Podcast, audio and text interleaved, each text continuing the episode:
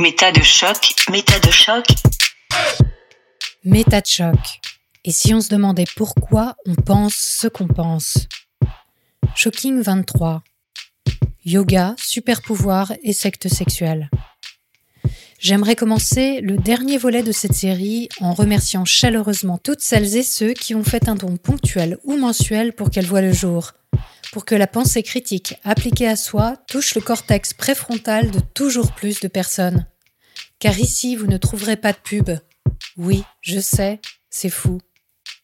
Si vous aussi vous souhaitez soutenir MetaChoc, le lien vers les plateformes participatives se trouve en description. Au crépuscule de notre voyage dans la tête de Geoffrey, on entrevoit déjà le chemin parcouru, au gré de pratiques et d'idées qui peuvent paraître à certains d'entre nous bien éloignées de ce qui pourrait nous arriver. Le réflexe peut alors être de se sentir au-dessus de tout ça, de dénoncer des comportements inconséquents et des croyances irrationnelles. Pourtant, dire que croire à telle ou telle chose est irrationnel n'a pas de sens. Parce que nos croyances sont souvent l'objet de raisonnements complexes et appartiennent à un système de pensée cohérent. C'est ainsi que des personnes intelligentes et cultivées peuvent croire à des choses extrêmes, voire dangereuses. À partir de ce constat, qu'est-ce qui peut nous faire prendre du recul sur certaines de nos croyances? Peut-on et doit-on cultiver un doute méthodique sur tous les sujets de notre quotidien? Aujourd'hui, Geoffrey nous offre une conclusion à la fois lucide et enjouée, fidèle à lui-même.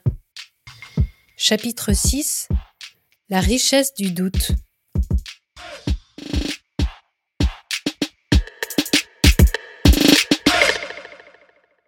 Et bah là, écoute, patatras, en quelques minutes de recherche sur plein de petits sujets, mais quelques minutes, c'est même pas des heures approfondies, je me rends compte que il y a plein de choses, c'était des conneries. Plein de petits arguments qui traînaient dans mes cours. Laura, euh, avec la méthode de Kirlian, Kirlian Effect, qui en fait a été débunké euh, quelques mois ou années plus tard, et ça fait des années que c'est débunké, c'était encore dans mes cours. Oui, l'effet Kirlian, c'est quelque chose euh, qui date du début du XXe siècle et qui euh, prétend permettre une visualisation matérielle de l'aura des mains, notamment par exemple si on les pose sur une plaque. Bon, ça je l'explique dans une chronique qui s'appelle les énergies vibratoires, une chronique de 20 minutes, et effectivement, bah, ça prouve absolument pas l'existence euh, des auras. C'est lié à un phénomène physique, en fait. Donc, euh, ça ne prouve rien. Ça ne veut pas dire que les auras n'existent pas. C'est juste que ce système kirlian ne prouve pas l'existence des auras. Voilà. Donc, pour ceux que ça intéresse, je vous encourage à aller écouter cette chronique qui euh, développe un peu plus et puis qui surtout vous donne des ressources pour aller vérifier tout ça. Alors, il y a eu quoi d'autre? Il y a eu les plaques mucoïdes qui étaient. Qu'est-ce que c'est ça?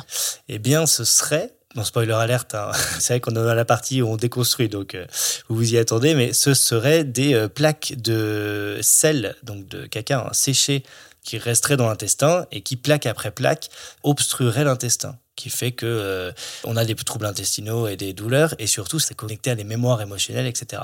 Donc quand on fait des lavements, et on peut faire des lavements intégraux euh, avec les techniques de yoga, où on boit 5 litres d'eau salée, euh, mm.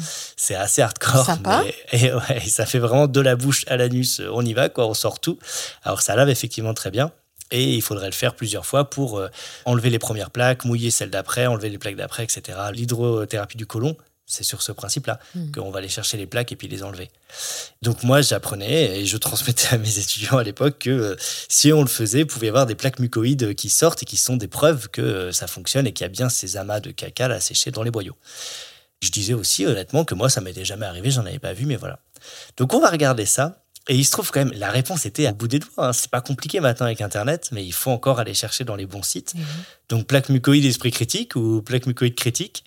Et là, tout d'un coup, ben, on se rend compte que c'était euh, les inventeurs de cette technique il y a, je plus, 50 ans, 60 ans, technique adaptée en version européenne, qui avaient utilisé des herbes aromatiques, qui avaient mangé ces herbes aromatiques pour purifier d'abord, et ensuite qui faisaient l'eau salée, et il se trouvait qu'il y avait des plaques cheloues marron, et en fait, très vite, on s'est rendu compte que c'était ces herbes-là qui étaient digérées, qui se remettaient en agrégat, qui étaient marron bizarres et qui sortaient. Et on a des photos, vous tapez sur Google plaque mucoïde, il y a des belles photos bien dégueu qu'on montrait en cours pour prouver que c'était vrai.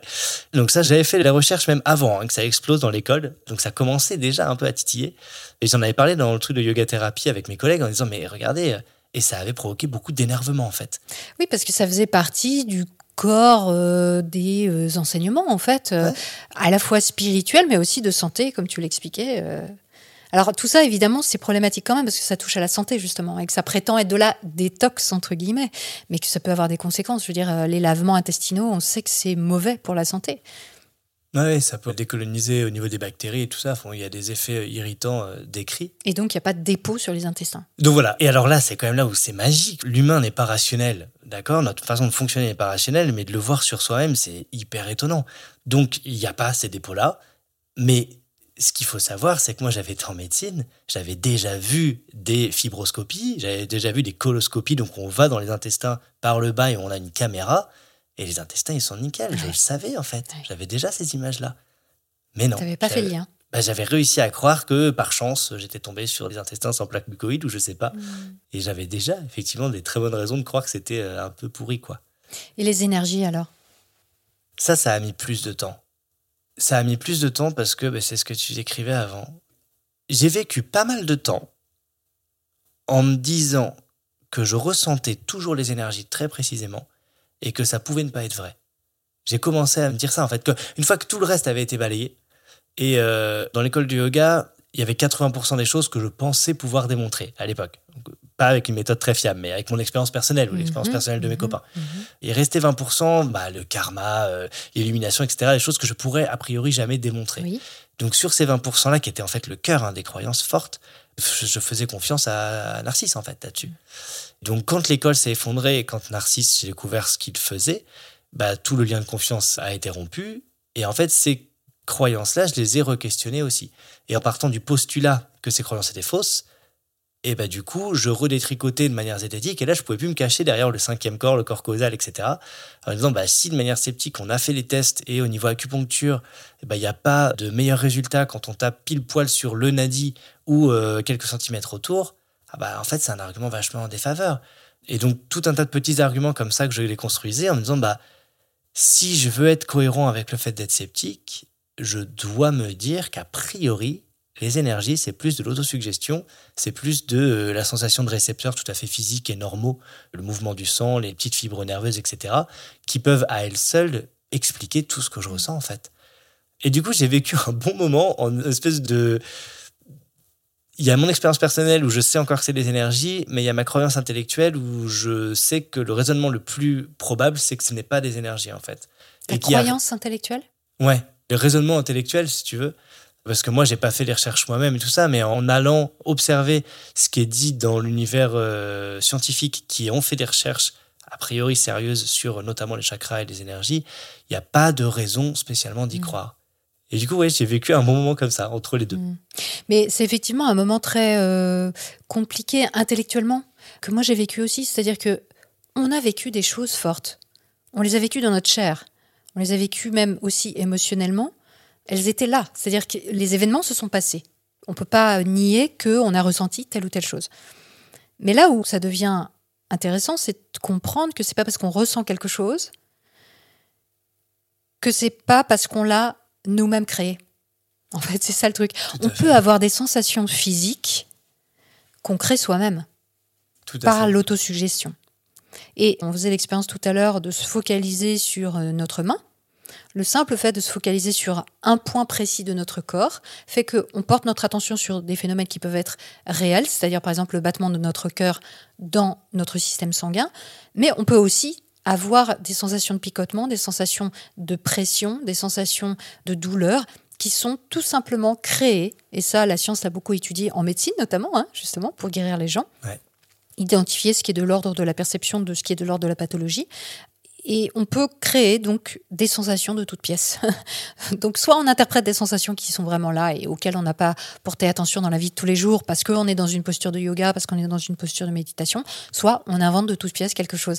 Et ça, se l'avouer et le comprendre, moi je l'ignorais totalement que c'était faisable. J'ignorais que je pouvais créer une sensation de toutes pièces. Bah, ça éclaire beaucoup, c'est perturbant, mais ça éclaire beaucoup quand même.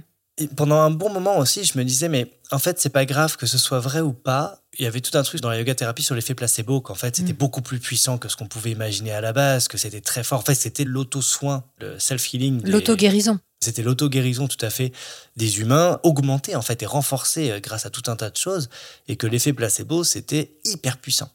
Et c'est vrai. Alors, eh C'est ben vrai, justement, mais oui. ça a ses limites aussi. Voilà, oui et non. C'est justement, moi je suis resté longtemps en me disant, mais de toute façon, que ça existe ou pas, je m'en fous parce que j'aurai les effets, j'aurai beaucoup d'effets. Donc, euh, bah, moi ce sera les chakras, d'autres ce sera euh, d'autres conditionnements. On a tous besoin de conditionnement et puis ça nous fait aller plus efficacement quelque part, c'est très bien. Et une des choses qui m'a fait un peu déchanter, c'est euh, donc en regardant le placebo d'une manière plus scientifique, et notamment dans les recherches médicales, l'effet placebo est fort sur le côté symptomatique, notamment les douleurs, euh, d'autres symptômes aussi, mais symptomatique, et pas sur le côté organique, pas sur le côté pathologie. C'est-à-dire que l'effet placebo est extrêmement fort parce que en médecine générale, on a en gros 80% des maladies qui sont spontanément résolutives. Ça veut dire que les gens, quoi qu'on leur donne, ils vont guérir. Quand on va voir son Ou qu'on généraliste. leur donne pas. Quoi qu'on leur donne ou qu'on leur donne pas, tout à fait. Ils vont guérir. À partir de là, l'effet placebo est génial en fait. Et les médecins l'utilisent euh, quotidiennement, euh, consciemment ou non. hein. Les homéopathes, par exemple, euh, consciemment ou non. Donc c'est très puissant. Par contre, à partir du moment où on arrive dans les 20% de maladies qui ne guérissent pas d'elles-mêmes, eh ben, de ce que j'ai lu, l'effet placebo ne participe pas à la guérison organique, à la Tout à fait. guérison des cellules. En fait, tout ce qui est de l'ordre des infections, donc euh, par exemple le coronavirus ou un cancer, ne peut pas bénéficier en aucune manière d'un effet placebo. L'effet placebo n'a pas d'action sur les infections et sur les cancers. Donc ça, déjà, c'est important. Ça veut dire que le pouvoir de l'esprit, entre guillemets, hein, qui est vendu dans ces écoles comme pouvant se rapprocher d'un effet placebo, parce qu'ils essayent de, voilà, de faire des ponts entre le réel et leur propre idéologie, bah, il peut pas être actif sur un cancer. Et c'est bien le drame de toutes ces personnes qui abandonnent euh, des traitements de cancer pour euh, aller vers des euh, médecines, entre guillemets, douces, parce que ça ne marche pas. Il n'y a pas d'effet placebo. En fait, pour être plus précis, si je comprends bien, il y a un effet placebo très indirect qui est la gestion du stress. Et euh, donc une autre chose qu'on a été regarder avec ma femme, c'est le fameux tour de la corde. C'est une histoire euh, qui est racontée dans le premier mois quand on parle de Ajna Chakra, le sixième chakra, chakra du, Du troisième œil du troisième œil, on peut dire ça. Euh, chakra du mental, de la création mentale. Un baba qui arrive avec euh, un enfant de 6 ans, avec un tonneau euh, dans les mains. Il fait asseoir les gens autour, il commence euh, le tour de magie, il sort du tonneau une corde, il la lance en l'air, la corde reste en l'air, elle lévite. Le gamin s'agrippe à la corde, monte, donc trop bien. Ensuite, il refuse de descendre, donc le baba s'énerve. Il tire sur la corde, la corde s'écroule avec le gamin qui tombe. Ça l'énerve, ça l'énerve, ça l'énerve. Le baba sort un sabre, coupe l'enfant en deux, met l'enfant coupé en deux dans le tonneau, rouvre le tonneau, l'enfant est nickel. Normal, quoi. Normal. Tout est normal. Et donc, ce qui a été décrit dans mon école, c'est que euh, des journalistes français étaient allés voir, avaient pris des photos, et la stupéfaction, quand ils développent les photos, il ne se passe rien. Il n'y a pas de scène, il y a juste un yogi assis en tailleur, dans un coin, qui regarde avec les yeux montés euh, vers le troisième œil, et en fait, il projette, comme un cinéma, comme une Ah salle de oui, cinéma, il projette tout ce qui vient de se passer, même le sang qui éclabousse euh, les gens. Là, toujours, c'est l'histoire qui a été racontée dans mon école, hein, que moi j'ai répété. Il montre ça à des grands euh, hypnotiseurs européens qui disent Mais ça, nous, on sait pas faire, c'est beaucoup de nos compétences. Ils vont voir le yogi qui leur dit Bah voilà, en fait, c'est le troisième œil, c'est le sixième chakra. On arrive à projeter dans la réalité physique des choses qui viennent du mental. Ces journalistes et cette scène, ça se passe au début du 20e. Oui, ça se passerait dans la première moitié du XXe siècle, et ce genre d'épisode aurait lieu à chaque Kumbh Mela, qui est un grand événement spirituel qui arrive euh, une fois tous les 6 ans une petite et tous les 12 ans une grosse en lien avec l'astrologie en Inde.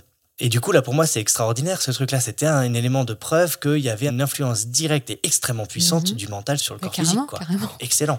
Et j'ai même un prof qui connaît quelqu'un qui l'a vu en direct. Donc euh, c'était quasiment euh, c'était la bon, preuve. C'était quasiment de la preuve.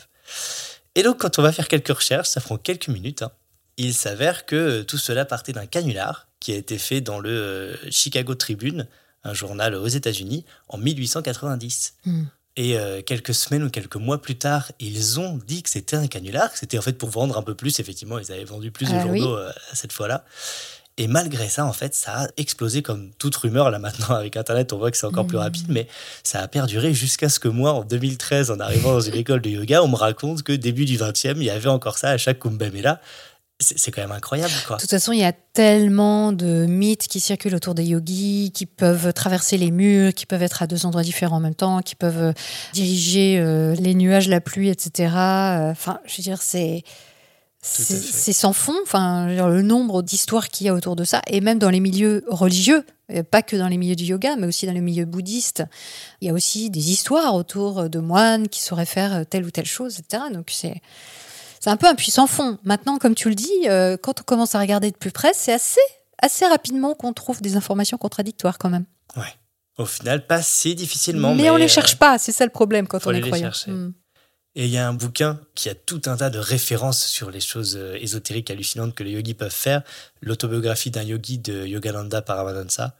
Et pour moi, euh, ça a été pendant des années, quand on me demandait quel est le mm. livre qui a le plus changé ta vie, c'était celui-là. Ah oui, ah oui. moi, je l'ai lu aussi, ça m'avait pas transcendé, mais euh, c'est vrai que ça fait partie des preuves, entre guillemets, voilà, des choses qui sont vraiment passées pour de vrai et auxquelles on ne peut que croire et tout ce qui était dit dans mon école et qui, euh, comme par hasard, correspondait exactement à ce qui se passait chez lui, mm. et ben pour moi, ça validait en fait. Ça validait encore plus au lieu de me dire, bah tiens, ça a été pompé de ce bouquin-là et euh, il n'a pas eu à s'embêter trop euh, pour raconter des histoires ésotériques folles. Et bah non, je me disais, ça valide ces deux sources indépendantes qui parlent de la même chose, c'est bien mm. que ça doit être vrai. Quoi.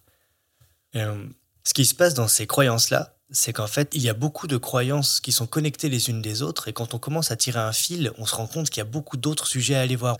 Moi, je suis parti par euh, le Reiki, qui m'a amené vers le yoga, qui m'a amené vers l'homéopathie, vers l'astrologie, en fait, et tout ça, c'est mmh. interconnecté. C'est très complexe, et il y a une grande cohérence interne. C'est ça. C'est-à-dire que c'est un univers où, quand on commence à voir, on retombe sur des redites qui valident les uns les autres différentes croyances qui ont l'air indépendantes. La biodynamie, euh, les anti-vaccins, euh, les chemtrails, il y a tellement de choses qui vont ensemble et qui font une cohérence interne. Quand j'en discute maintenant, je dis, moi, c'est pour ça que j'ai cru au fur et à mesure, c'est que c'est un système très complexe de chakras et tout ça. J'ai eu des années à apprendre tout ça mhm. et tout fait sens. Et des fois, je me demandais aussi, mais comment un truc aussi complexe et qui fait sens pourrait être faux? Et ben en fait, on peut imaginer Star Wars, par exemple. C'est un monde complètement imaginaire, qui est hyper complexe, avec une cohérence interne plutôt forte, dans les différents bouquins en tout cas. C'est très cohérent, c'est très complexe. Ça ne veut pas dire que ça se base sur la réalité. Pour Star Wars, c'est explicite. Bah, pour toutes les croyances du milieu alternatif dans lequel moi j'ai vécu, aujourd'hui, j'aurais tendance à considérer que c'est la même chose en fait. Hmm. Oui, c'est aussi euh, effectivement contre-intuitif de se dire bah, y a tout un système de connaissances qu'on considère comme des connaissances qui est là, qui est donc très complexe, comme tu le disais, qui est très fourni, avec énormément d'arguments, énormément de preuves, entre guillemets, qui se corroborent avec d'autres croyances. Et du coup, c'est compliqué de se dire a priori c'est faux, en fait. C'est ça. Et il y a une différence fondamentale, c'est que dans le yoga, l'expérience personnelle est hyper importante et le doute est un frein dans la méthode scientifique, le doute est euh, hyper important et l'expérience personnelle n'est pas très importante pour voir ce qui est vrai ou pas. Et il y a une deuxième chose, moi donc, je suis resté quelques mois en étant euh, entre les deux, en naviguant vraiment entre les deux. Et tout dépend du dogme qu'on installe au début en fait. Si on part du dogme que la science et les méthodes scientifiques sont fiables, alors on peut expliquer le New Age et tout ce que moi j'ai vécu, là comme on est en train de le faire, en disant, bah voilà, du coup, a priori, il n'y a pas de bonne raison d'y croire. Si on part du dogme des croyants, en tout cas là pour le yoga ésotérique, pour moi, eh ben je peux expliquer pourquoi les sceptiques pensent ça, mais pourquoi eh ben, ils ont tort, parce qu'ils n'ont pas accès au cinquième corps, ils n'ont pas accès au karma, ils n'ont pas accès au, champ supérieur de conscience, etc. Et du coup, je naviguais entre les deux en disant, bah, en fait, hmm. du coup, les deux ont raison, ça dépend de quel endroit je me place en premier, quel présupposé. Hmm. Et euh, ce qui a fait euh, au fur et à mesure la différence, c'est que bah, dans le présupposé de yoga, il y a plein de choses que je pourrais jamais euh, vérifier. Et il y a des choses, j'ai pu vérifier qu'elles étaient en tout cas fausses de manière concrète, de manière matérielle. Quoi. Mmh. Et dans la méthode scientifique, ce qui me plaît, c'est que en théorie, dans le principe, c'est très humble en fait. Ça n'impose pas de choses, ça reste le doute, ça garde la capacité à se tromper, à changer d'avis même si après on reste humain. Donc euh, les scientifiques ou les euh, zététiciens continuent à avoir leurs croyances et consciemment ou non euh, disent je suis scientifique ou je suis sceptique et en fait balancent des croyances, moi aussi. Hein. Mais en tout cas, dans le principe, je trouve ça beaucoup plus riche et beaucoup mm. plus propice à essayer de moins se tromper et à essayer d'accéder à des vérités un peu plus probables grâce aux méthodes scientifiques qu'avec le mm. dogme bah, du yoga ésotérique, mais ça pourrait être un dogme religieux ou les dogmes de croyance qui mmh. supposent une croyance irréfutable et qu'on ne peut pas euh, vérifier en principe basique. Quoi. Mmh. Mais c'est intéressant ce que tu dis quand tu emploies le terme de dogme pour la science, ce qui paraît quand même assez antinomique a priori. Moi, j'utiliserais plutôt le terme de présupposé parce que Il est vrai que la science repose sur des présupposés. C'est-à-dire, quand une théorie au sens scientifique du terme, c'est-à-dire une démonstration et un résultat fiable est établi, c'est en partant de présupposés mathématiques. Personne n'a pu prouver que 2 existe. Et pourtant, 2 plus 2 égale 4 est un présupposé qui nous sert à décrire le réel et à le décrypter. Alors la différence entre les présupposés du yoga ésotérique et les présupposés de la science, c'est que les présupposés de la science nous amènent à des conclusions vérifiables, qu'on peut vérifier et revérifier jusqu'à ce qu'elles soient contredites, et dans ce cas-là, on considère qu'elles sont fausses. Jusqu'à preuve du contraire, elles sont vérifiées. Alors que dans le yoga ésotérique, on part de présupposés qui sont des vérités, qu'on ne peut pas vérifier, et qui ne doivent pas être critiqués, sur lesquels on ne doit pas avoir de doute, comme tu le disais. Le doute est un obstacle à l'éveil. Bah, comme typiquement dans toutes les spiritualités et les religions, il ne faut pas douter. La plupart du temps, euh, c'est même plus qu'un obstacle, c'est vraiment un péché. Donc, euh, bah, c'est ça la grande différence en fait. Hein.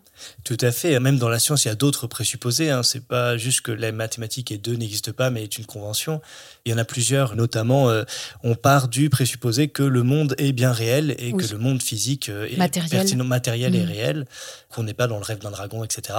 C'est un présupposé, c'est quelque chose qui n'est pas vérifiable. Mm. Donc, il y a tout un tas de présupposés, mais comme tu l'as très bien dit, la grosse différence, c'est qu'on ne demande pas de croire aveuglément à ce présupposé pour que le reste de la méthode fonctionne, en fait.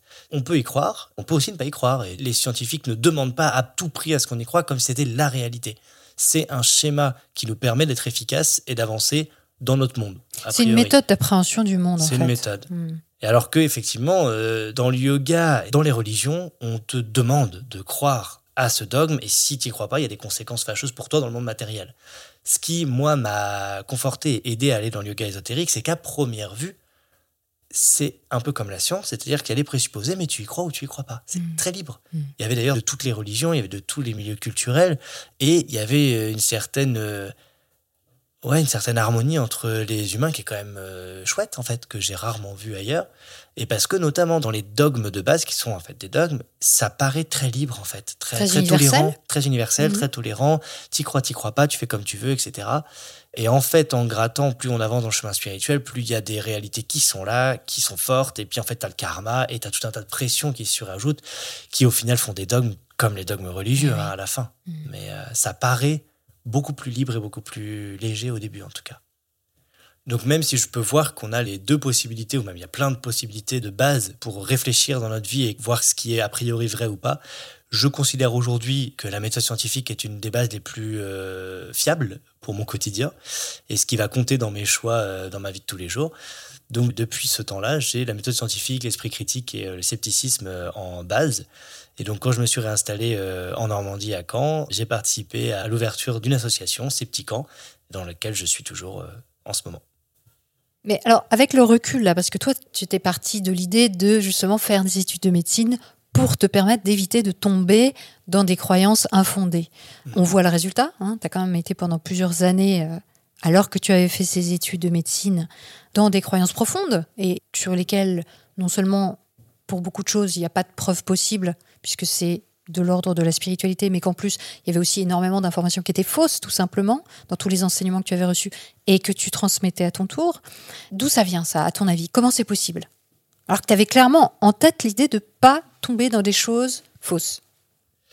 Eh bien, euh, je pense qu'un des éléments assez forts, c'était justement de croire être protégé de tout ça parce que j'avais fait mes 5 ans de médecine et que j'étais euh, plutôt intelligent, je réussissais bien à l'école, voilà, donc j'avais un cerveau qui fonctionnait bien je pensais avoir une culture scientifique en fait suffisante et que cette culture scientifique allait me protéger de croire n'importe quoi. Et il se trouve que dans ces milieux-là, j'ai rencontré plein de gens très intelligents, très cultivés, euh, avec bac plus 5, plus 7, mhm. plus 10, mhm. et qui étaient comme moi, en fait. Le fait est que, euh, eh ben, j'avais pas compris explicitement la méthode scientifique qui se cache derrière les connaissances scientifiques. Et euh, quand je disais que j'avais une connaissance scientifique, c'était une connaissance des données finales de ce que produit la science. Oui. Ça n'a rien à voir avec la méthode. Et du mm. coup, non seulement j'étais pas plus protégé que n'importe qui pour croire à n'importe quoi, mais je l'étais même moins parce que je croyais être protégé. Moi, j'appellerais ça le biais de savoir, quoi. Oui, tu as l'impression de savoir, donc tu as l'impression d'être protégé. On ignore qu'on ignore, en fait. Et il n'y a rien de pire d'ignorer qu'on ignore, parce que du coup, on ne sait pas qu'on peut être dans le faux, donc on n'est pas alerte, on n'est pas dans la curiosité de vérifier les choses. Et c'est ce qui fait que les classes euh, sociales plus élevées sont pas protégées des croyances euh, ésotériques en fait. C'est clair et je crois que dans le New Age, il y a énormément de personnes plutôt aisées. Qui ont le Parce temps. que déjà, il faut avoir le temps, il faut avoir l'argent. C'est quand même des stages, des formations qui coûtent euh, souvent cher. hein. Je veux Ouais. dire euh, que plein, plein de gens ne peuvent absolument pas se permettre. Et comme tu le dis, moi-même aussi, dans ces milieux-là, j'ai rencontré beaucoup de personnes cultivées, beaucoup de personnes ayant fait des études assez poussées, euh, de classe sociale euh, moyenne aisée, euh, sans aucun problème, quoi. Aujourd'hui, je suis beaucoup moins étonné quand je vois des étudiants en médecine ou des jeunes médecins, mais bah, évidemment des médecins plus âgés, où à l'époque on enseignait encore moins la méthode scientifique que maintenant, qui peuvent croire à des énormités, euh, vraiment, Mm. sans aucun recul scientifique, alors qu'on nous dit depuis le début de nos études que c'est des études scientifiques. Donc on s'estime avoir un Et oui. bagage de 9 ans de science euh, Mm. derrière. En fait, non. On a une accumulation de données qui proviennent de la science de 9 ans.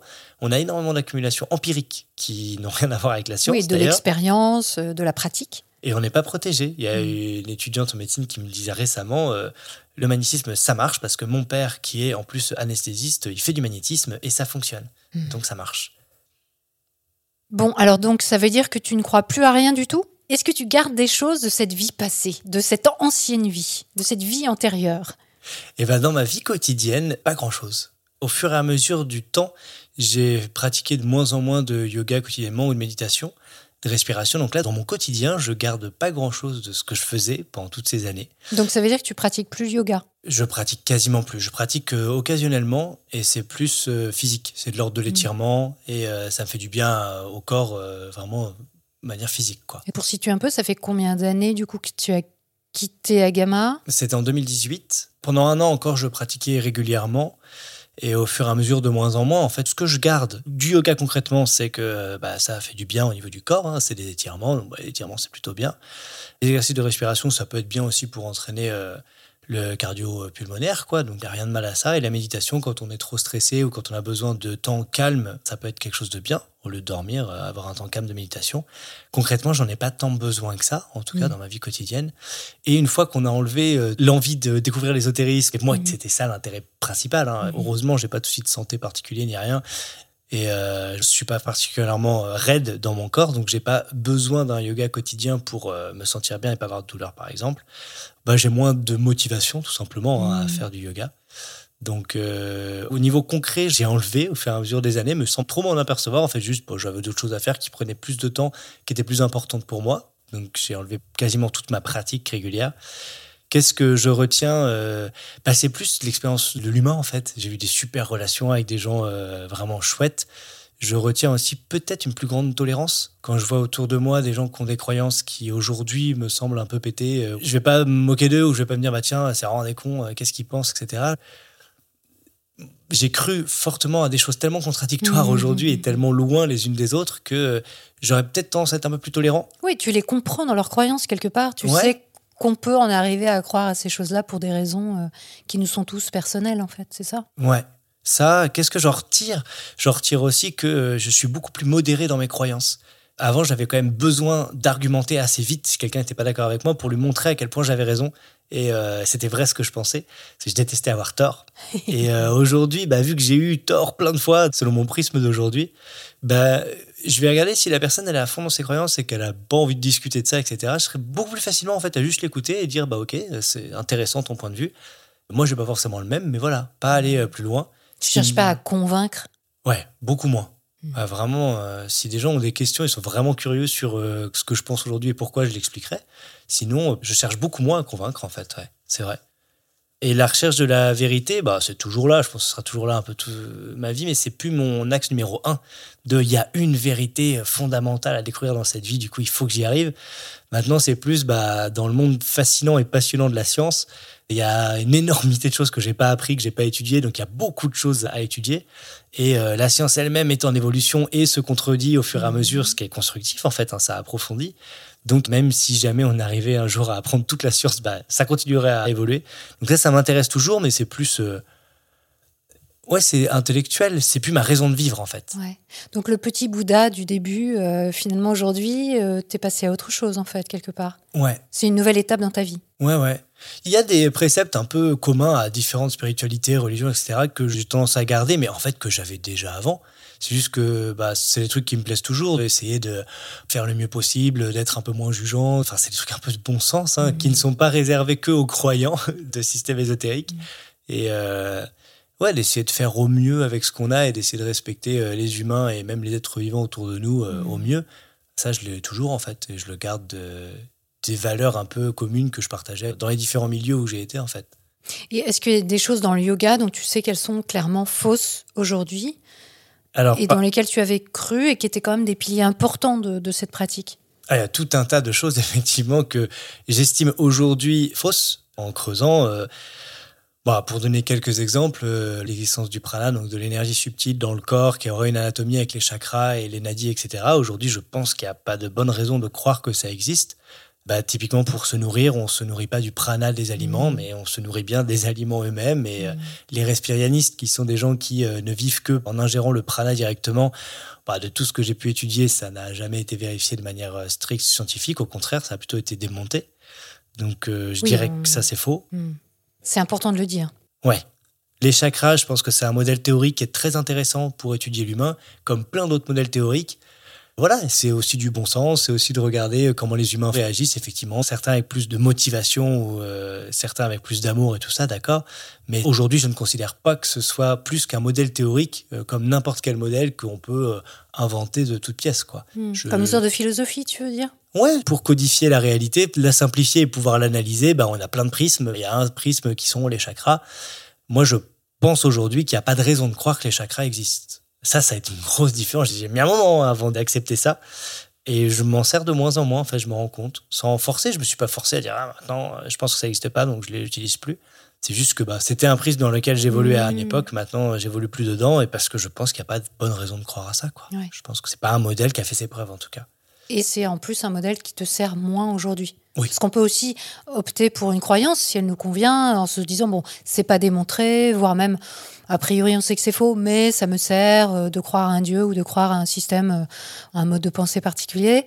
Là, manifestement, chez toi, on dirait que c'est plus très utile en fait aujourd'hui. Non, ouais, ouais. Je suis assez euh, stable et assez heureux dans ma vie sans avoir besoin d'utiliser ce Mhm. modèle-là, effectivement.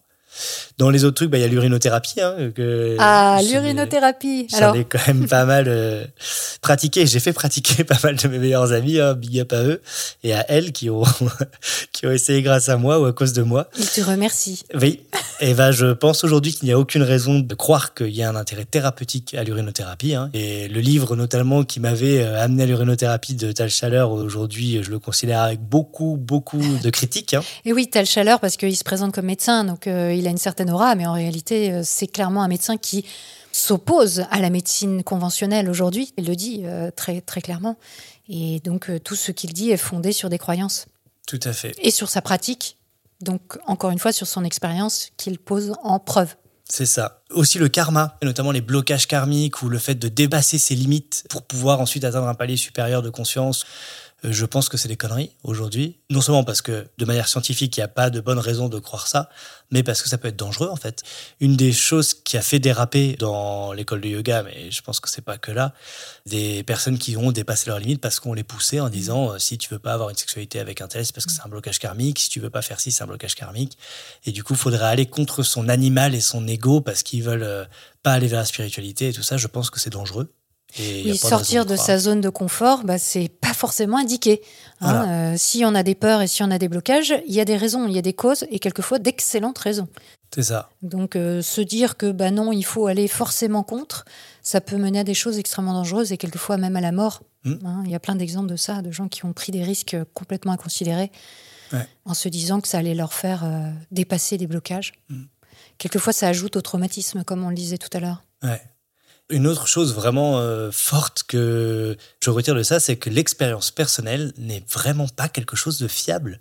Et on en a besoin, parce que dans notre vie tous les jours, on n'a que ça, principalement, sauf les... Et oui. quand on a la chance et le temps et l'intérêt d'aller regarder des études scientifiques ou d'aller regarder des experts dans leur sujet, c'est quand même pas la majorité de notre temps. Et sur les sujets quotidiens, bah, on utilise notre expérience, notre empirisme, et c'est normal. Mais sur les questions de fond ou qui sont importantes pour notre santé, pour notre avenir, pour nos proches, je pense que euh, l'expérience personnelle n'est pas fiable. Je suis d'accord avec la méthode scientifique là-dessus et je le vérifie euh, un peu tous les jours. Avec mon expérience personnelle, je vérifie que l'expérience personnelle n'est pas fiable. Donc Excellent. on peut le croire. Non, mais en fait, je crois qu'il faut pas dénigrer l'expérience personnelle parce que c'est notre prisme, comme tu le dis, quotidien et on voit bien que ça fonctionne. On arrive quand même à vivre euh, plutôt pas mal, euh, à éviter beaucoup, beaucoup d'erreurs en raisonnant par rapport à nos expériences passées, à nos réflexes acquis avec euh, l'expérience, avec l'éducation, etc. qu'on a reçue. Mais ce n'est pas fiable à 100% comme euh, ce que euh, les recherches scientifiques essayent, elles, de faire, qui est de prouver qu'une chose fonctionne systématiquement. L'expérience personnelle correspond à un moment donné de notre vie, à un certain âge, par rapport à des circonstances qui sont les nôtres au moment où on les vit. Il y a une grande part d'approximation. Elles ne sont non seulement pas forcément extrapolables systématiquement à tout ce qu'on vit soi, et encore moins à ce que les autres vivent. C'est ça aussi. C'est ça. C'est que quand on est dans la croyance, on a toujours tendance à penser que notre propre expérience est valable non seulement pour soi, mais elle est aussi valable pour les autres. Et Tout que moi, j'ai vécu, donc je te dis que ça marche. C'est ça. C'est je l'ai vécu ou un proche l'a vécu, donc c'est forcément une règle générale applicable à tout le monde. Et on a des biais euh, énormes, surtout pour notre expérience personnelle, justement. On se biaise tous les jours et c'est normal. C'est comme ça qu'on fonctionne, mais n'empêche que vraiment, euh, j'ai changé d'avis là-dessus. Où, quand j'étais yogi, l'expérience personnelle était le plus sacré. La vérité ultime venait pas de l'intellect, justement, mais de la vérité transcendantale qui arrivait par l'expérience euh, de réaliser les choses. L'essence divine de ce que tu canalisais en tant qu'humain, en fait. Et aujourd'hui, non, je pense que c'est très intéressant de faire des études scientifiques ou même juste de se poser et d'accepter d'être dans le doute. En fait, il y a beaucoup plus de choses aujourd'hui. Je dis, je pense que c'est vrai, je pense que c'est faux. En mettant mon curseur bien plus euh, bas, je suis beaucoup moins sûr à 100% qu'avant, en fait. Mhm. Même dans les choses que j'étudie beaucoup et où j'estime avoir une certaine expertise, même là-dedans, en fait, je suis beaucoup moins sûr qu'avant. Et alors, le tantra, est-ce que tu as gardé des choses intéressantes? Eh ben, le tantra, j'ai pas mal changé d'avis au fur et à mesure. La partie euh, sur la sexualité, je pense que ça peut être un bon modèle d'épanouissement sexuel entre des personnes qui sont consentantes entre elles, qui veulent euh, découvrir de nouvelles choses et qui veulent bah, respecter un peu plus leur corps, faire attention, prendre le temps, le slow sex, etc. Je pense qu'il y a des choses qui sont pertinentes dans les techniques de tantra sexuel, comme dans plein d'autres euh, techniques de développement de sexothérapie. Donc oui, il y a des choses que je garde et que je trouve intéressantes dans ma vie privée. Je vois aujourd'hui que le tantra sexuel est complètement lié à tout ce dont on a parlé. C'est lié aux croyances Ouais, ésotériques et tout sûr. ça. Dans les techniques de base du tantra sexuel, il y a les chakras, les énergies, l'ésotérisme, le karma et tout ça. Je pense que c'est une pente très dangereuse en fait. C'est un cadeau empoisonné. C'est-à-dire, il y a vraiment des choses hyper cool dedans et il y a de la misère sexuelle euh, en France et j'imagine partout dans le monde, mais en France euh, clairement. Le tantra sexuel peut être une piste de solution et peut être très dangereux, quoi. Mhm. Voilà. Donc je suis un peu. euh, Oui. Mhm. C'est intéressant et il faut faire super gaffe, surtout à partir du moment où il y a un gourou, surtout à partir du moment où il y a des pensées ésotériques, même des formations. Bon, je, je suis beaucoup plus tatillon maintenant. J'aurais du mal à encourager quelqu'un à aller dans le tantra sexuel, même si bah, j'ai vu pour moi et pour les gens autour de moi un intérêt et quelque chose d'un peu plus épanouissant, Oui, effectivement. le, le problème étant que le tantra étant d'origine spirituelle et étant véhiculé par les croyances New Age en Occident, et rappelons-le, le tantra qu'on vit en Occident n'a rien à voir avec le tantra originel hindou. Donc, euh, bon, euh, ça c'est quand même important de le dire. En tout cas, ce dont tu parles, c'est le tantra New Age, c'est le tantra que tu as connu, que tu as appris. Il t'a apporté des choses. La grande question, c'est qu'aujourd'hui, le tantra est véhiculé par des maîtres, est véhiculé forcément dans le cadre de cours, dans le cadre de stages. Et que là, euh, bah, quand on touche à l'intime, quand on touche à la sexualité, quand on touche à des gens qui, en plus, comme on le disait précédemment, sont souvent des personnes qui soit font l'expérience d'une misère sexuelle, soit ont vécu des traumatismes et se disent que le tantra peut les amener à quelque chose de nouveau, de débloquer des choses, etc. On se retrouve en fait dans un cadre qui est pas du tout neutre Qui est malsain. et qui peut très très très vite déraper et qui dérape beaucoup. Hein, c'est pas pour rien que l'organisme de vigilance euh, vis-à-vis des dérives sectaires met en garde contre le tantra. C'est très très compliqué. C'est pour ça que je te demandais ton avis là-dessus, parce que euh, on peut en voir les bénéfices, mais le cadre dans lequel il est exercé aujourd'hui, il est clairement spirituel et il est clairement une porte ouverte à des dérives. Euh, très très très simples à faire, très faciles quoi. Mais surtout que dans les effets qui existent, à mon avis, dans le tantra, bah, c'est hyper minoritaire par rapport à ce qui est vendu. C'est-à-dire que tout l'aspect euh, thérapeutique de soins, que ce soit de soins de traumatisme sexuel ou de toute autre maladie, je pense que c'est des conneries. Je pense pas du tout qu'il y a un intérêt thérapeutique à faire du tantra. Oui, ça, il faut euh, bien préciser, tu as raison de le faire, c'est pas une thérapie. Sur l'aspect de santé, je pense qu'il n'y a pas d'effet, contrairement à ce qui est vendu dans le tantra. Sur l'aspect spirituel, je pense qu'il n'y a pas d'effet non plus. Et sur l'aspect de si la personne va bien déjà et a envie de multiplier les expériences, mhm. et eh ben oui, là il y a un intérêt, mais au final, l'essentiel des techniques qui sont euh, développées dans le tantra, mais elles peuvent tout à fait être développées en sexothérapie standard sans avoir toutes les théories ésotériques qui vont avec en fait le fait de respecter sa partenaire, son partenaire, de prendre son temps, le fait que l'éjaculation et l'orgasme ce soit pas les mêmes choses pour les hommes, c'est décrit dans les manuels scientifiques euh, anatomiques, c'est-à-dire c'est pas réservé au tantra ésotérique. Mais après les trucs de base qu'il faut respecter euh, la partenaire, le partenaire et une notion de consentement, c'est non seulement c'est pas réservé au tantra, mais en plus on voit que les dérapages sont facilités dans le monde du tantra. C'est ça. Donc en fait, ce genre de pratique et ce genre d'approche peut être trouvé ailleurs que dans la pratique euh, spirituelle euh, tantrique. Et ça, je pense que c'est important de le dire. Et le premier organe de plaisir, c'est le cerveau, hein, c'est ce mhm. qui se passe dans la tête. Et le conditionnement et tous les jeux de visualisation et tout ça, ça aide à avoir euh, peut-être une imagination plus forte ou de se mettre en autosuggestion. Donc tout ce qui est dans le cadre des croyances vont peut-être aider certaines personnes à dépasser une sexualité qu'ils avaient un peu normée et aller mhm. voir autre part. Et dans ces cas-là, le tantra euh, spirituel est intéressant pour ça, mais au prix qui a à payer si on n'a pas une bonne notion de on va s'auto-influencer et avoir des visualisations et avoir des autosuggestions qui ne sont pas forcément la vérité. Bah, je pense qu'aujourd'hui, en tout cas, c'est dangereux. C'est-à-dire mmh. qu'on va, comme moi, avoir tendance à dire bah, on me donne une théorie, en plus, quand je pratique, bah, ça a des résultats qu'on m'avait décrits, donc la théorie est bonne. Et c'est une porte d'entrée. Euh, à la pensée magique. Ouais. Ouais. En fait, c'est un peu comme mon expérience à Agama, c'est-à-dire que c'est pas acceptable de se dire que euh, on peut vivre des relations humaines euh, hyper sympas et avoir des bons moments chouettes si derrière le prix à payer c'est euh, des violences, des viols et de la manipulation de toutes sortes quoi. Mmh, mmh. C'est démesuré en fait comme prix à payer quoi. Oui, c'est un pari qui n'en vaut pas la peine en fait. Et tu dis que tu es plutôt épanoui en ce moment, que les choses vont bien pour toi, etc. Et que c'est aussi pour ça que tu ressens plus forcément le besoin de te raccrocher à ces croyances-là. Mm. Mais c'est quoi la vie euh, de sceptique en fait Je pense que dans l'imaginaire du public, on se dit souvent ah, bah, les sceptiques, ils sont terre à terre, ils sont matérialistes. Euh, voilà, ils perdent toute la magie de la vie. Euh, quand on n'est plus dans des croyances, on devient gris et fade. la vie n'a plus de sens. Qu'est-ce que tu dis à ça? Eh ben euh, que non, j'ai vraiment l'impression d'avoir toujours la curiosité et l'envie de vivre de quand j'étais petit. Euh, j'ai pas changé ça ou quand j'étais yogi. Hmm. Même après, ça paraît évidemment peut-être euh, aberrant de l'extérieur, mais pour moi, être sceptique aujourd'hui, c'est la continuité de tout ça en fait. Hmm. Quand j'étais yogi, mon idéal c'était pas d'être yogi, c'est qu'à ce moment-là, j'estimais qu'en suivant le chemin du yoga, c'était la meilleure manière pour moi d'appréhender mieux la vie et puis de découvrir de nouvelles choses. Aujourd'hui, je pense que le fond des croyances ésotériques yogiques, il n'est pas stable et il n'est pas réel, a priori. Et du coup, euh, apprendre des gens qui utilisent la méthode scientifique et l'utiliser moi-même au mieux, c'est aujourd'hui ce qui me fait le plus envie et qui me, mmh. qui m'attire. Je trouve intéressant. Il y a eu un côté effectivement déprimant.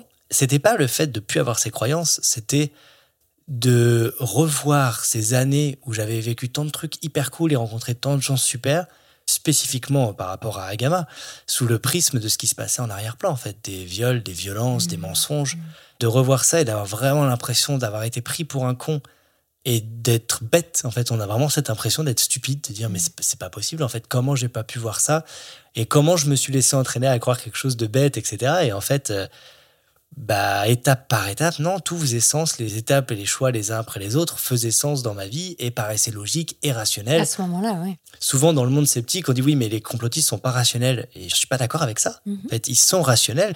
Moi, j'étais vraiment rationnel. Les choses que j'avais devant moi me faisaient dire que le plus rationnel était de croire ce chemin-là. Et là où aujourd'hui j'ai changé, c'est que ce qui aujourd'hui est important pour pouvoir prendre une décision que j'estime être rationnelle ou pas, c'est plus les mêmes choses. Avant, c'était mon expérience personnelle et c'était les croyances dans euh, ce que euh, mon maître disait ou ce que les textes euh, traditionnels disaient. Et aujourd'hui, c'est la méthode scientifique. Est-ce qu'il y a un consensus? Est-ce qu'il n'y en a pas? Est-ce que ce consensus, est-ce qu'il est tout frais, tout récent et du coup amené à bouger peut-être bientôt?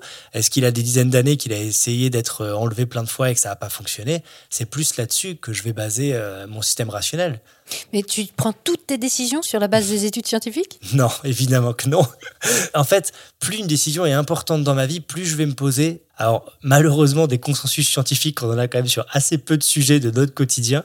Donc, je vais essayer d'utiliser la méthode scientifique. C'est ça la beauté du truc, c'est que la méthode scientifique, heureusement, elle se limite pas que au consensus d'études avec des centaines d'études fait hyper strictement, etc.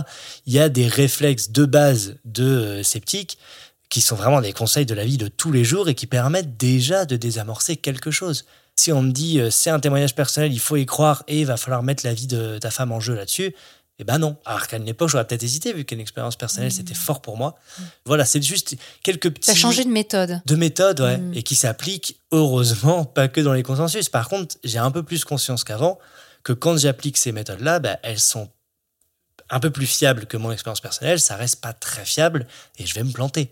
Mais j'en suis conscient, en fait. Donc, je mets pas toutes mes billes dans le même panier et je suis prêt à changer d'avis plus facilement si j'ai moins d'informations euh, pertinentes scientifiques derrière, quoi.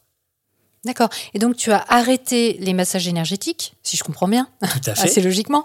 Euh, tu as arrêté aussi d'être prof de yoga, comme tu disais. Ouais. Qu'est-ce que tu fais maintenant? Parce que ça, c'est la grande question. Oui. Donc, j'ai arrêté d'être masseur énergétique et j'ai continué à faire les massages tout à fait euh, normaux. Et puis, il y a trois ans, je réfléchissais en me disant, bah, tiens, soigner les gens, ça me plaît toujours vachement. La méthode scientifique me plaît vachement. Qu'est-ce qui pourrait marier les deux? Et j'ai repensé à mon premier cursus de médecine qui, euh, effectivement, euh, lie bien les deux ensemble. Donc, je suis retourné en études de médecine l'année dernière, en quatrième année. Et je suis maintenant en cinquième année de médecine. Donc, tu es retourné à tes premières amours.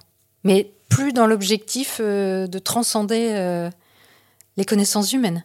Oui, en fait, il y a plusieurs étapes dans ma vie où j'ai voulu retourner en médecine. Et les fois d'avant, je voulais y aller pour intégrer le milieu médical pour pouvoir ensuite faire éclater la vérité que les médecines alternatives, le chakra, les énergies existaient. Et en tant que médecin, pour avoir plus de poids. Alors qu'aujourd'hui, bah, j'y retourne parce que je pense que la science est quand même très pertinente et qu'il y a vraiment des choses euh, hyper fondamentale et intéressante à apprendre en médecine. En fait, j'y vais avec la soif d'apprendre beaucoup plus que je l'avais en fait au premier cursus, où hmm. j'étais très sceptique dans le mauvais sens du terme, à douter de principes parce que c'était la science de ce qu'on apprend en médecine. Et là, tu es donc en cinquième année de médecine. C'est quoi ta spécialité? Vers quoi tu vas t'orienter? Donc jusqu'à la sixième année de médecine, on est en cursus en tronc commun. Et à partir de la septième année, on choisit une spécialité. Et euh, moi, j'ai hésité entre médecin généraliste et psychiatre. Et aujourd'hui, je m'orienterai plutôt vers médecin généraliste avec des sous-spécialités. On peut choisir donc notamment addictologue et soins palliatifs. Mhm. La base scientifique, de toute façon, est dans toutes les spécialités. Hein, et il y a beaucoup de contacts humains, notamment dans ces spécialités-là. Et c'est quelque chose qui m'a toujours plu et qui continue de me plaire, en fait. Moi, ce qui m'intéresse, c'est d'allier le soin avec la science. Et euh, une des choses que je garderai de mes péripéties dans les milieux mhm. ésotériques, c'est que les différentes personnes que j'ai rencontrées euh, qui pratiquaient des thérapies alternatives un des points communs, c'est qu'elles étaient ultra euh, accessibles, ultra humaines, mmh, qu'elles mmh. écoutaient vraiment la personne d'en face, que les gens vont dans les médecines alternatives ou dans les soins alternatifs parce qu'ils se sentent écoutés, en fait, ils se sentent mmh. respectés. Et je vois encore aujourd'hui à l'hôpital beaucoup trop de fois où médicalement, les médecins ou les internes ont raison de faire ce qu'ils font, mais humainement, c'est une catastrophe parce qu'on nous enseigne pas plus que ça. C'est difficile d'enseigner à des humains comment bien se comporter entre humains. Et on n'est pas sélectionné en première année de médecine sur notre capacité à être mmh. humain, à avoir de l'empathie. Et quelque chose qui nous paraît basique après 5 ans d'années de médecine, bah pour quelqu'un qui les a pas fait, c'est pas basique, c'est pas évident. Le nombre de fois où j'entends encore, moi j'ai pas fait toutes ces années de médecine pour prescrire du doliprane et puis pour voir des petits boutons, bah oui, mais en même temps, bah, les gens qui ont des petits boutons et qui ont peur et qui ont besoin d'un traitement, si le mieux c'est le doliprane, bah tant mieux en fait. Mmh. Moi je serais content de prescrire du doliprane. Ça veut dire que la personne, a priori, elle n'a pas quelque chose de grave, mmh. mais elle, elle ne le sait pas. Moi ça me plaît, ça me parle en fait, mmh. d'essayer de garder le côté humain qui était euh, très valorisé dans les médecines alternatives. Quoi. Mais toi qui fais justement des stages euh, réguliers maintenant en hôpitaux, euh, dans différents établissements de santé, tu dirais que les médecins, les chercheurs, enfin tout ce qui tourne autour de la santé, c'est des gens plutôt fermés d'esprit? Comment ça se passe? Maintenant que tu as le regard aussi, euh, bah, voilà, que tu es revenu de ces pratiques alternatives. Ouais, je suis beaucoup plus euh, mitigé qu'avant là-dessus. Je croyais dans mon premier cursus que les médecins étaient très fermés d'esprit sur tout ce qui était médecine alternative et tout ce qui était en fait différent de ce qu'on apprend par cœur dans les bouquins. Et alors non seulement aujourd'hui, je pense que les médecins sont pas forcément fermés d'esprit, ils ont envie de découvrir beaucoup de choses différentes. Donc ça, c'est plutôt très positif. Et de mieux en mieux, ça se décloisonne aussi, hein, la médecine avec le temps. Là, je vois. Par contre, il y a même un effet que je trouve aujourd'hui un peu négatif, c'est que, euh, eh bien, non seulement les équipes paramédicales, c'est-à-dire euh, infirmières, aides-soignantes et les gens qui gravitent autour, mais même les équipes médicales, donc les médecins, les internes, sont assez perméables à des croyances euh, New Age, en fait. Hein. Hmm. Il y a une certaine perméabilité qui, à l'époque, je trouvais que c'était un atout parce que j'avais des alliés euh, dans ce monde-là, hospitalier euh, et euh, médical. Et aujourd'hui, je vois quand même les limites. Par exemple, on a des séances de sophrologie qui sont offertes aux étudiants en médecine en souffrance psychologique à la fac de médecine. Hmm. Je trouve ça hyper questionnant en fait. Autant la sophrologie, ce qu'il y a concrètement derrière, bah, c'est des techniques de relaxation et tout ça qui sont pas mauvaises en soi. Autant la théorie qui est derrière la sophrologie, c'est complètement euh, ésotérique en fait. C'est très ésotérique et puis surtout, ça n'a pas pu prouver euh, d'efficacité au-delà du placebo. Donc euh, c'est effectivement problématique de le présenter comme quelque chose de valable en médecine en fait, mmh. au-delà de la relaxation. Et dans nos études, on apprend beaucoup, on en avait parlé au début, mais on pense être dans un cursus scientifique. Et c'est une erreur, en fait. On apprend énormément de données issues de la science, ça c'est vrai, c'est la médecine basée sur les sciences qu'on apprend. Mais la méthode scientifique en elle-même, on ne l'apprend pas tant que ça. Mmh. Donc dans nos petites spécialités ou ultra spécialités de médecine, on va être bon scientifiquement parlant, parce qu'on aura accès aux dernières données de la médecine basée sur les sciences assez rigoureuses, donc on sera bon. Par contre, dans tout ce qui va sortir de notre champ de spécialité, en tant que médecin, a priori, on sera pas mieux que tout le monde et on sera perméable à toutes sortes de bullshit ou de discours avec tout un tas de croyances, notamment sur l'expérience personnelle. Tout en pensant qu'on est mieux armé que les autres puisqu'on a fait des études de médecine. C'est ça. et concrètement, en tant qu'interne, après, donc on apprend euh, toujours euh, la médecine basée sur les sciences en théorie et dans la pratique réelle, ben, on regarde comment les médecins font et on fait comme tout le monde. On apprend, euh, c'est l'empirisme en fait, qui est nécessaire parce qu'on peut pas tout apprendre avec les recommandations. Mm. Mais même si c'est nécessaire de travailler avec de l'empirisme et du coup de se tromper, ce qui est un peu désolant, c'est que les médecins et les internes ont tendance à pas se rendre compte qu'à partir du moment où on fait de l'empirisme, on fait exactement comme le médecin a fait au-dessus, bah, il n'y a plus la caution scientifique derrière aussi forte et aussi eh puissante mhm. que dans nos cours où tout a été revérifié, mhm. rechecké et tout ça. Mhm. quoi. Et on arrive à des excès euh, de certains médecins qui dérapent complètement et sortent complètement de la méthode scientifique et à l'époque, ça me faisait halluciner de voir ça. Maintenant, je vois, en fait. On n'a pas une bonne formation sur la méthode scientifique. Hmm. Et tu as vu une évolution, justement, du milieu médical? Parce qu'il y a quelques années, quand même, qui te séparent maintenant de ta première expérience de stage en milieu hospitalier et puis aujourd'hui. Est-ce qu'il y a une progression des médecines alternatives dans ces milieux-là? Ouais, D'après ton expérience, hein, oui, voilà, voilà. Après, c'est, je peux pas me prononcer sur euh, ce qui se passe réellement en France. J'ai l'impression que c'est plus perméable. C'est-à-dire qu'il y a dix ans, on en parlait en off, à voix basse, avec certaines aides-soignantes, certaines infirmières. Et les internes et les médecins rigolaient de ça, euh, vraiment comme si c'était euh, nul, quoi. Aujourd'hui, il y a encore un peu ça, quand même. Et je me rends compte quand je dis ils sont pas aussi fermés d'esprit que ce que je pensais, c'est que il y a des choses qu'ils rejettent, mais ils rejettent pas parce que d'office c'est nul. Ils rejettent parce qu'ils ont un peu regardé. Bon bah a priori pour eux il y a aucune base scientifique, le reiki, euh, mhm. la réflexologie et tout ça. Du coup ils rejettent bah, de manière assez pertinente en fait, en disant mhm. bah, tant qu'on m'a donné aucune preuve de l'efficacité, je vois pas pourquoi je l'intégrerais dans mon système médical. Mhm. Après, si ça n'a absolument aucune interaction négative avec ni mes traitements ni le patient, le patient est libre de faire ce qu'il veut. Mais ouais, je remarque qu'il y a, euh, y a plus d'ouverture d'esprit avec tout ce qu'il y a de bon et de mauvais là-dedans et de perméabilité. À ma petite échelle, c'est ce que je peux apercevoir, où euh, les médecins sont plus à accepter et même à connaître eux-mêmes euh, des barreurs de feu ou des magnétiseurs ou à eux-mêmes faire ça en dehors, ça arrive, j'ai l'impression, plus qu'avant. Mais mmh. bon, là, c'est ma petite expérience personnelle. Et d'ailleurs, il y a une chose qui est très étonnante pour moi. J'ai quand même un petit peu honte, honte de tout ce que j'ai pu vivre et tout ce à quoi j'ai pu croire qui aujourd'hui me semble quand même assez farfelu.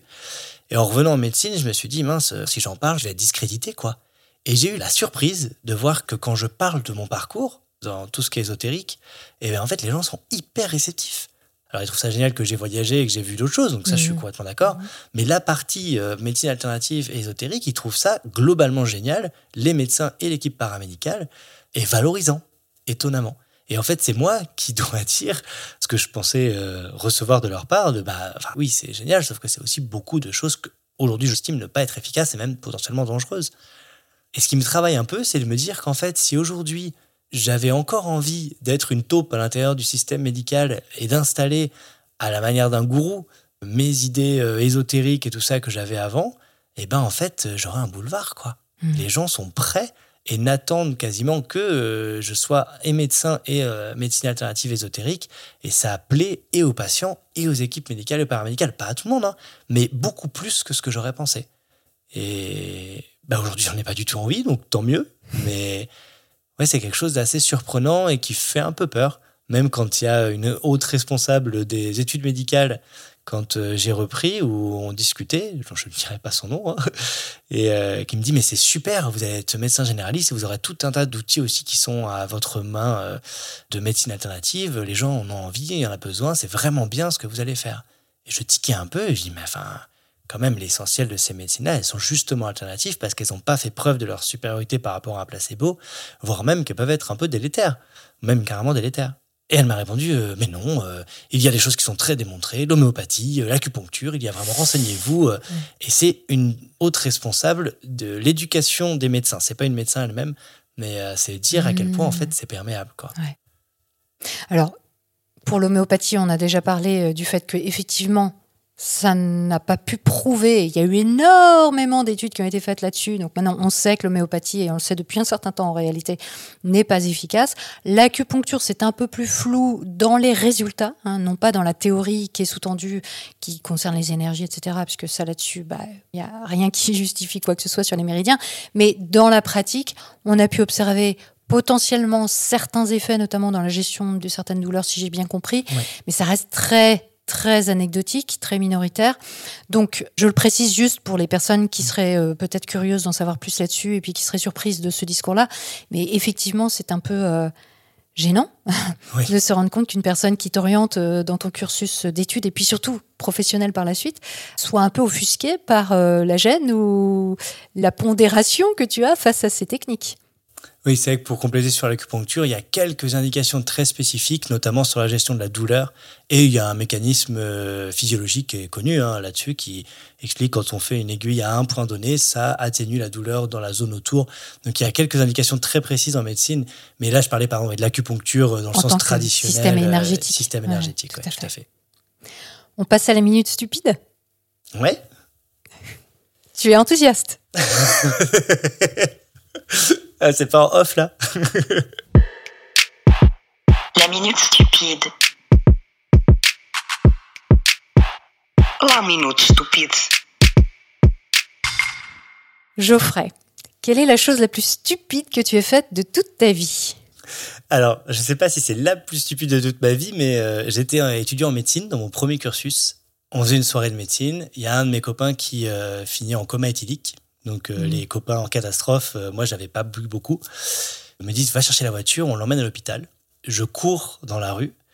Il y a trois personnes qui me font face, qui me bloquent le passage, en me disant arrête-toi. Et je les contourne en courant en disant je suis désolé, j'ai pas le temps. Je cours. Et quelques secondes plus tard, je réalise que j'ai évité de me faire arrêter et potentiellement voler parce que j'avais pas le temps. Mon excuse c'était je suis désolé, j'ai pas le temps de me faire arrêter, j'ai pas le temps de me faire piquer mon portefeuille. De faire agresser. Il j'ai pas le temps de me faire agresser en fait, il faut que j'aille chercher ma voiture. Excellent. Et j'étais mort de rire après coup que dire mais sur un cours et en fait je crois que ça les a tellement ahuris qu'ils sont restés bloqués, ils ont pas bougé et j'ai réussi à m'enfuir en fait. Bien joué. Euh, tu, veux dire que en fait t'as rien fait de stupide dans ta vie? Parce que là c'est pas très très stupide ce que tu me décris en fait. Ça me paraît pas très adapté mais effectivement c'est peut-être pas le plus stupide. Non j'ai fait plein de choses stupides. Alors notamment quand j'étais en mon premier cursus en quatrième année j'ai pris Erasmus et on avait le choix entre plein de pays. J'allais pour l'Espagne parce que j'avais fait l'espagnol en LV2 et il y avait des places libres en Allemagne et ça m'a fait marrer. Je me suis dit bah tiens j'ai jamais appris l'allemand de ma vie allez je vais aller faire la quatrième année de médecine en Allemagne parce que voilà. Mais oui bien sûr bah, les gens, personne ne voulait aller en Allemagne, c'est trop sérieux, ils voulaient faire la fête en Espagne. Donc quand j'arrive un mois plus tard dans la sélection euh, des villes, euh, concrètement pour l'Erasmus, je suis barré de la ligne d'Espagne, on me dit en Allemagne, et là le responsable, euh, vice-doyen, dit, bon alors Geoffrey, écoutez, quelle ville vous avez sélectionné pour l'Allemagne? Et là, je me rends compte que j'ai même pas réfléchi à ça, en fait. Moi, j'ai pris l'Allemagne. J'allais faire Erasmus en Allemagne. Donc, je dis, bah, je sais pas. Tout le monde rigole, évidemment. Je dis, mais qu'est-ce qu'il y a de plus proche de la Belgique? Parce que j'avais mon ex à l'époque qui allait en Erasmus en Belgique. Il me dit bonne, je fais bah allez-y, je fais à bonne. Sans réfléchir, j'avais aucune idée des différentes villes. Il me dit mais vous parlez allemand au moins Je dis ah bah non, non, pas du tout. Et là, tout le monde explose de rire et je réalise qu'effectivement, j'ai pas bien préparé mon année Erasmus et que ça va peut-être être la galère parce que j'arrive dans une ville, j'ai aucune idée de ce que ça va être et je ne parle pas la langue. Voilà. C'est un peu n'importe quoi. C'était un peu n'importe quoi. Et alors, tu as étudié en allemand? Et au final, j'ai étudié en allemand. J'ai eu ma quatrième année en apprenant l'allemand. Euh, Sérieusement. Heureusement, en médecine, il y a plein de trucs en latin. Oui, voilà. Des graphiques et des dessins. En fait, je comprenais tout ce qui était compliqué dans les cours, mais je ne comprenais pas du tout le reste. Ah ouais. Les premiers mois, ouais. C'est un peu n'importe quoi. Oui, un peu stupide. Merci beaucoup. Merci à toi.